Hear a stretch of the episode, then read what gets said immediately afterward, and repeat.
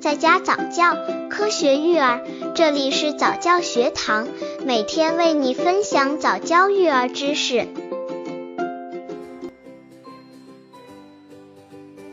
六，宝宝缺钾吃什么蔬菜？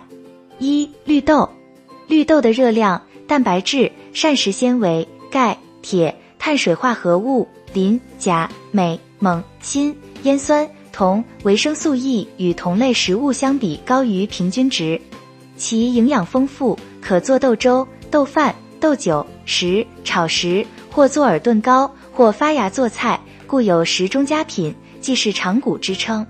刚接触早教育儿的父母，可以到公众号早教学堂获取早教育儿课程，让宝宝在家早教，科学育儿。二、毛豆。毛豆中的钾含量很高，夏天食用可以帮助弥补因出汗过多而导致的钾流失，因而缓解由于钾的流失而引起的疲乏无力和食欲下降。中医认为，毛豆性味甘平，具有健脾除湿、润燥解毒的作用。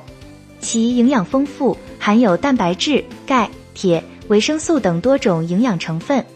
由于其具有补气健脾的食疗功效，非常适宜脾胃虚弱的老人食用。三、菠菜，菠菜营养价值属中等，可是各种营养含量均衡，且还富含钾等微量元素，具有较好的食疗作用。